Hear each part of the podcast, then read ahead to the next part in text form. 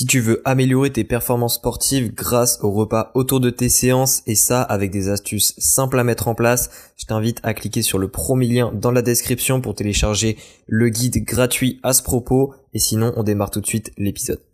Et salut à toi, bienvenue dans ce nouvel épisode du podcast Nourrit ta santé. Aujourd'hui, on va parler de la vitamine C, puisque j'en ai déjà parlé dans d'autres épisodes, mais je n'en ai pas parlé de manière précise, et ça me paraissait intéressant de faire à la fois un épisode sur un petit peu les fonctions de la vitamine C et également de faire un épisode sur comment avoir de bons taux de vitamine C. Alors, je vais pas parler de la supplémentation, je pense, mais si tu veux que j'en parle, euh, n'hésite pas à m'envoyer un message, comme ça je pourrai euh, faire un épisode dessus. Et justement, dans ce premier épisode, on va parler de, des rôles de la vitamine C. Alors la vitamine C déjà, je vais, je vais sans plus attendre commencer, mais la vitamine C déjà on sait que c'est un antioxydant et plus exactement un antioxydant hydrosoluble, c'est-à-dire que contrairement par exemple à la vitamine E, c'est un antioxydant qui va agir dans le cytosol. Donc le cytosol c'est le, milieu principal qui contient de l'eau au niveau des cellules. Et euh, la vitamine E justement par exemple va agir au niveau des membranes qui sont plutôt riches en lipides, d'où le nom euh, liposoluble et le nom hydrosoluble. Donc euh, la vitamine C c'est un antioxydant hydrosoluble et c'est là des, principaux du corps. Et justement, ce rôle d'antioxydant, plus exactement, permet de lutter face à différentes molécules qu'on appelle généralement les ROS, donc euh, qu'on appelle généralement les radicaux libres, qui sont dans le corps et qui en excès, donc à savoir qu'ils sont produits de manière naturelle euh, avec notre métabolisme, etc., qui en excès posent des problèmes et notamment peuvent mener à des maladies à long terme. Donc en d'autres termes, on pourrait dire que la vitamine C c'est un petit peu un, bouclier, c'est un peu un, gardien dans le corps. Et euh, c'est vraiment ça son principal rôle. Mais après, plus précisément, ce rôle d'antioxydant va justement avoir d'autres implications dans le corps et va mener à d'autres bénéfices. C'est-à-dire que dire qu'une vitamine a un rôle antioxydant ou dire que la vitamine C a un rôle antioxydant, c'est vrai. Mais ce qu'il faut comprendre, c'est que ce rôle antioxydant-là va mener à d'autres bénéfices qui, on va dire, nous parlent beaucoup plus.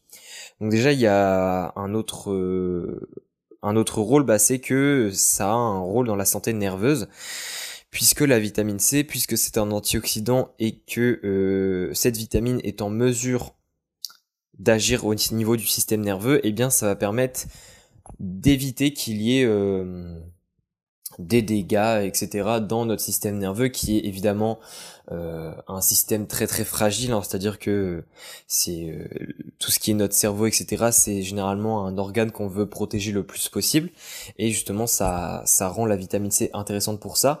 Alors la vitamine C, en dehors de ce rôle protecteur au niveau du cerveau, a aussi un autre rôle lié à tout ce qui est euh, neurotransmetteur, à tout ce qui est catécholamine notamment, donc tout ce qui est dopamine, noradrénaline, etc. Puisque la vitamine C justement elle intervient dans la production des catécholamines comme justement la dopamine et la noradrénaline, puisque elle agit en tant que cofacteur au niveau des différentes enzymes qui interviennent dans leur synthèse. Et c'est pour ça que la vitamine C n'est pas seulement un bouclier au niveau du cerveau, mais également euh, un euh, des agents, on pourrait dire, qui intervient dans la production des molécules pour le bien-être de la santé nerveuse. Au niveau des autres rôles, alors il y a également un rôle au niveau de la cicatrisation des tissus pour la vitamine C. Donc la vitamine C, encore une fois, ici agit en tant que cofacteur et pas forcément en tant que protecteur, on pourrait dire. Euh, et c'est notamment au niveau du collagène, c'est-à-dire que le collagène c'est un quelque chose qui est de plus en plus connu en nutrition. Et le collagène, pour faire euh, bref, si on n'aurait pas du tout de vitamine C, on n'aurait pas de collagène, puisque le collagène en tant que cofacteur permet justement de, enfin, intervient en fait dans la production de collagène et notamment dans la structure en triple hélice qu'a le collagène. En d'autres termes, si on n'avait pas de, de vitamine C, en fait, le collagène ne pourrait pas se structurer normalement et puisqu'il ne se structurerait pas normalement, il ne pourrait pas euh, fonctionner correctement, c'est-à-dire il ne pourrait pas se former au niveau des tissus de la bonne manière et ça n'aurait pas les caractéristiques qu'a le collagène. Donc euh, ça c'est aussi un point important à comprendre et c'est pour ça que la vitamine C généralement enfin c'est c'est ah, c'est pas rare de voir euh, des des pommades, des crèmes, des choses comme ça qui contiennent à la fois de la vitamine E qui a aussi parfois des rôles assez similaires au niveau de ça et euh, la vitamine C parce que on, on a tendance à dire que cette vitamine permet d'améliorer la cicatrisation au niveau des tissus. Au niveau du système immunitaire, c'est pareil, la vitamine C a un rôle d'antioxydant et évidemment ça permet de protéger les cellules et la vitamine C a également pas mal d'interactions avec les cellules du système immunitaire comme les lymphocytes T par exemple et euh, ça permet de, renforcer le système immunitaire de manière générale. Donc ça c'est euh, évidemment un point important.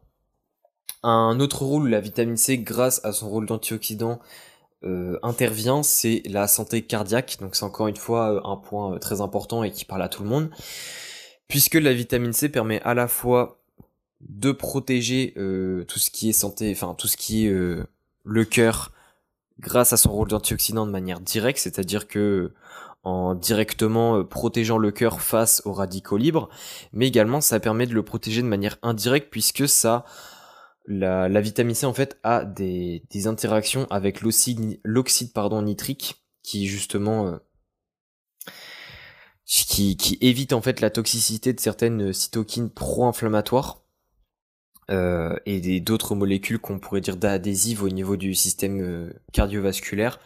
Donc l'oxyde nitrique en fait c'est un il permet de de enfin de vasodilater euh, les, les artères. En tout cas, c'est le vasodilatateur le plus plus important du corps. Et euh, l'oxyde nitrique, la vitamine C interagit avec euh, avec lui pour justement le rendre, on va dire, plus efficace. Donc c'est c'est aussi un rôle très intéressant qui fait que la vitamine C intervient au niveau du, du système cardiaque.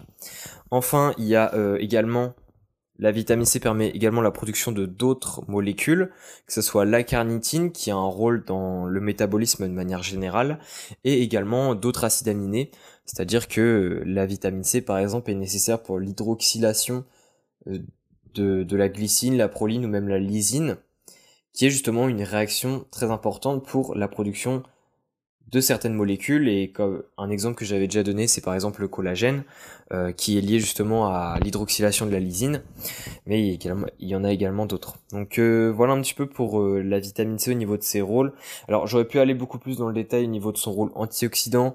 Après moi l'idée de de cet épisode c'était pas de de détailler euh, un rôle particulier, c'était juste de donner un peu l'ensemble, de, de, montrer que la vitamine C interagit, enfin intervient à la fois au niveau du système nerveux, du système immunitaire, du système cardiaque, mais également euh, la cicatrisation des tissus et le métabolisme de manière générale.